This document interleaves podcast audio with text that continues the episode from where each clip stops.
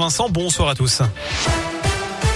Et à la une, six nouveaux réacteurs nucléaires, nouvelle génération. C'est ce que souhaite Emmanuel Macron à l'horizon 2050. Le chef de l'État a présenté cet après-midi son plan de relance du nucléaire et sa stratégie énergétique pour la France.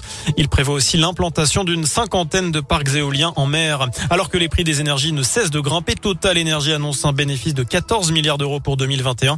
Du jamais vu depuis au moins 15 ans, ce bénéfice net a été multiplié par 4 par rapport à 2020. Retour à Lyon avec cet avis favorable du conseil municipal pour l'amplification de la ZFE. Les élus se sont réunis aujourd'hui lors d'une séance dédiée à la zone à faibles émissions. La métropole prévoit d'interdire la circulation des véhicules critères 5 et non classés dès le 1er septembre prochain.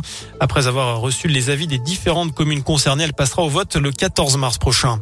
Lyon, ville étape du convoi de la liberté. Ce soir, des cortèges de véhicules partis de partout en France et qui prévoient de rejoindre Paris ce week-end puis Bruxelles lundi.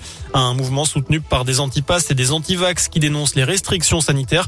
Ils sont rejoints par des gilets jaunes opposés à la hausse des prix des carburants. Un convoi parti de Nice hier doit arriver à Lyon dans les prochaines minutes. D'autres véhicules feront étape à Arnas, près de Villefranche. Et puis Paris et Bruxelles leur ont déjà interdit l'accès. La suite du procès de Nordal Lelandais aux assises de l'Isère. Aujourd'hui, la Cour entendait des experts sur les derniers instants de vie de Maëlys et les circonstances de son décès. L'accusé maintient qu'il a donné un coup de poing au visage de la fillette et qu'elle a perdu connaissance immédiatement. Les experts estiment que cette version version des faits ne correspond pas à leur constatation. En revanche, rien ne leur permet d'indiquer si oui ou non Nordal Lelandais a pu violer Maëlys.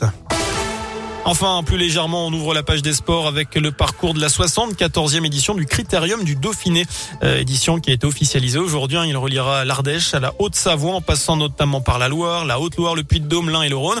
Il y aura notamment une étape entre Tizy-les-Bourgs et Chintré au sud de Mâcon. Ce sera le 9 juin. Le tracé en détail est à découvrir sur l'appli Radioscoop et radioscoop.com. Voilà pour l'essentiel de l'actu. Merci.